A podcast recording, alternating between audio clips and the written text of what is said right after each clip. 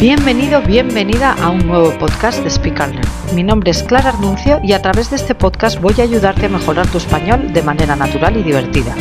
Recuerda que si nos escuchas desde nuestra web speakandlearn.es, al finalizar el audio encontrarás la transcripción y algo de vocabulario que espero que te resulte muy útil.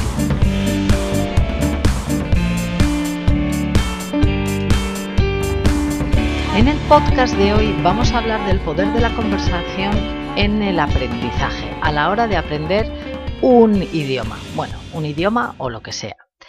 Cuando comencé Speak and Learn, eh, la razón por la cual decidí enfocarlo en la conversación era em, mi propia experiencia.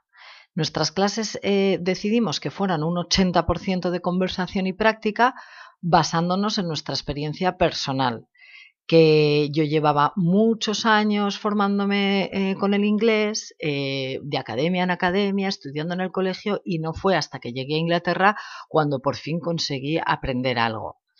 Eh, además, yo pensaba, cuando aprendes un idioma, la primera, o sea, cuando aprendes tu lengua materna, lo primero que hacemos es hablar. Y sin embargo, yo me preguntaba por qué al aprender una segunda lengua nos centramos primero en la lectura, en el vocabulario, en la gramática y dejamos para después la conversación. Entonces, em, para mí eso no había funcionado. De todo esto os hablo en el capítulo cero de esta temporada del podcast, donde me presento y cuento un poco mi evolución hasta llegar a crear Speak and Learn y mi experiencia personal con los idiomas, aprendiendo y enseñando. Pero la realidad es que nunca me había parado a investigar qué dicen los estudios sobre esto, qué dicen los demás sobre la conversación en el aprendizaje. Y como quería hablaros de esto en alguno de los capítulos del podcast de esta temporada, pues me puse a investigar. Y encontré un estudio realizado por la Universidad de Wisconsin-Madison por dos mujeres llamadas Elise Hopperman y Marilyn McDonald, que dice que los estudiantes que ejercitan la conversación tienen mejores resultados que aquellos que aprenden a través de ejercicios sin práctica oral. Y seguí investigando un poquito y encontré a un hombre que se llama Nick Milton y que tiene una empresa, es director y cofundador de una empresa que es una consultora de gestión del conocimiento. Pues está compuesta por profesionales de la gestión del conocimiento como mentores, entrenadores, coach, etc.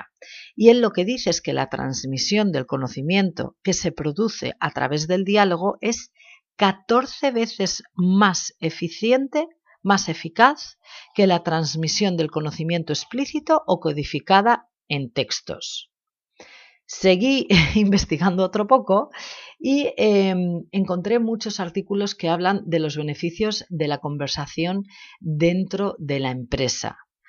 Eh, hay, distintos especialistas que hablan de esto dentro de la importancia de la conversación cara a cara dentro de la, de la empresa.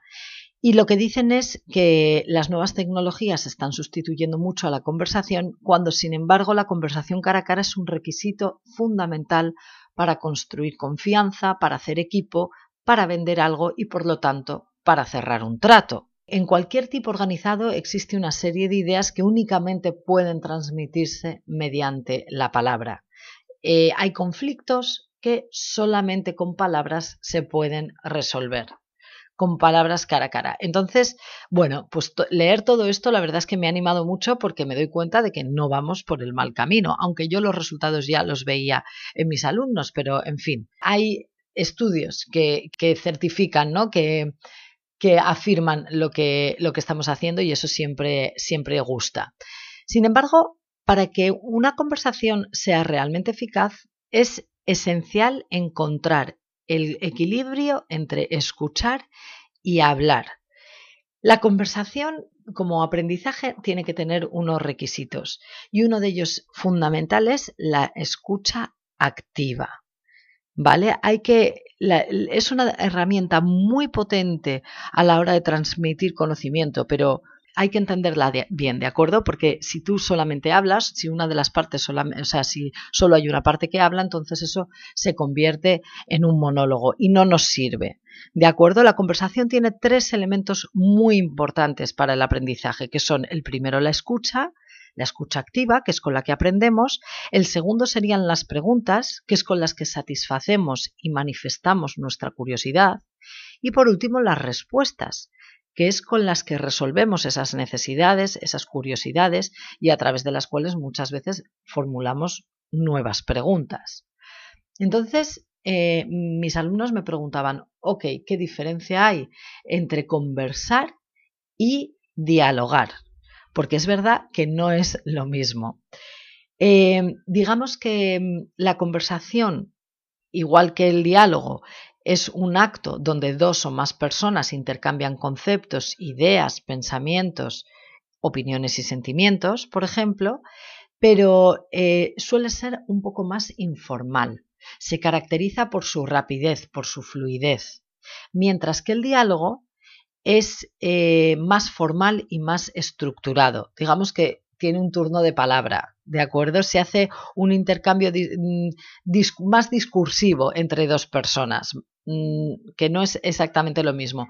Entonces, ¿qué es lo que hacemos nosotros? Sí que es cierto que, a veces es un poco estructurado y que cada uno tiene el turno de palabra, porque, porque queremos que todo el mundo dentro del grupo hable, pero nuestro, nuestro fin es llegar a tener una conversación fluida donde todo el mundo participa, donde todo el mundo expresa su opinión, sus sentimientos y que salga de manera lo más natural eh, posible.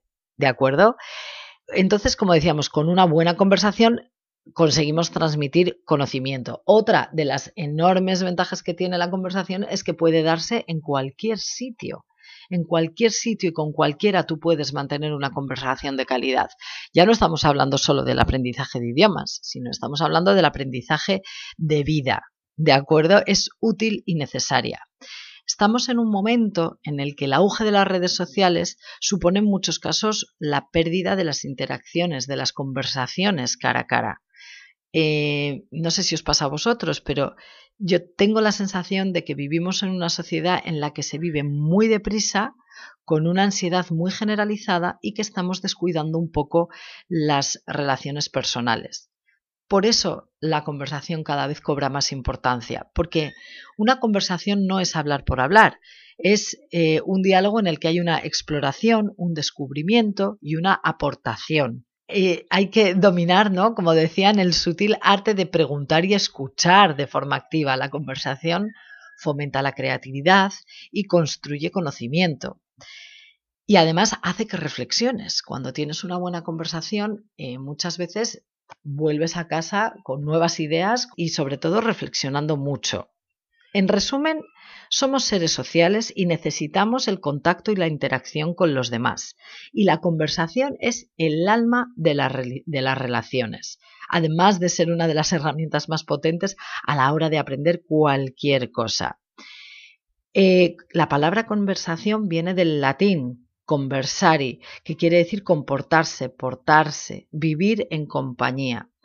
Así que yo os invito, para terminar, que dejemos un poquito de lado las redes sociales y nos centremos y dediquemos un poco más de tiempo en las conversaciones con la gente que nos rodea, porque podemos aprender muchísimo. Y por eso, por lo que decíamos antes, que somos seres sociales.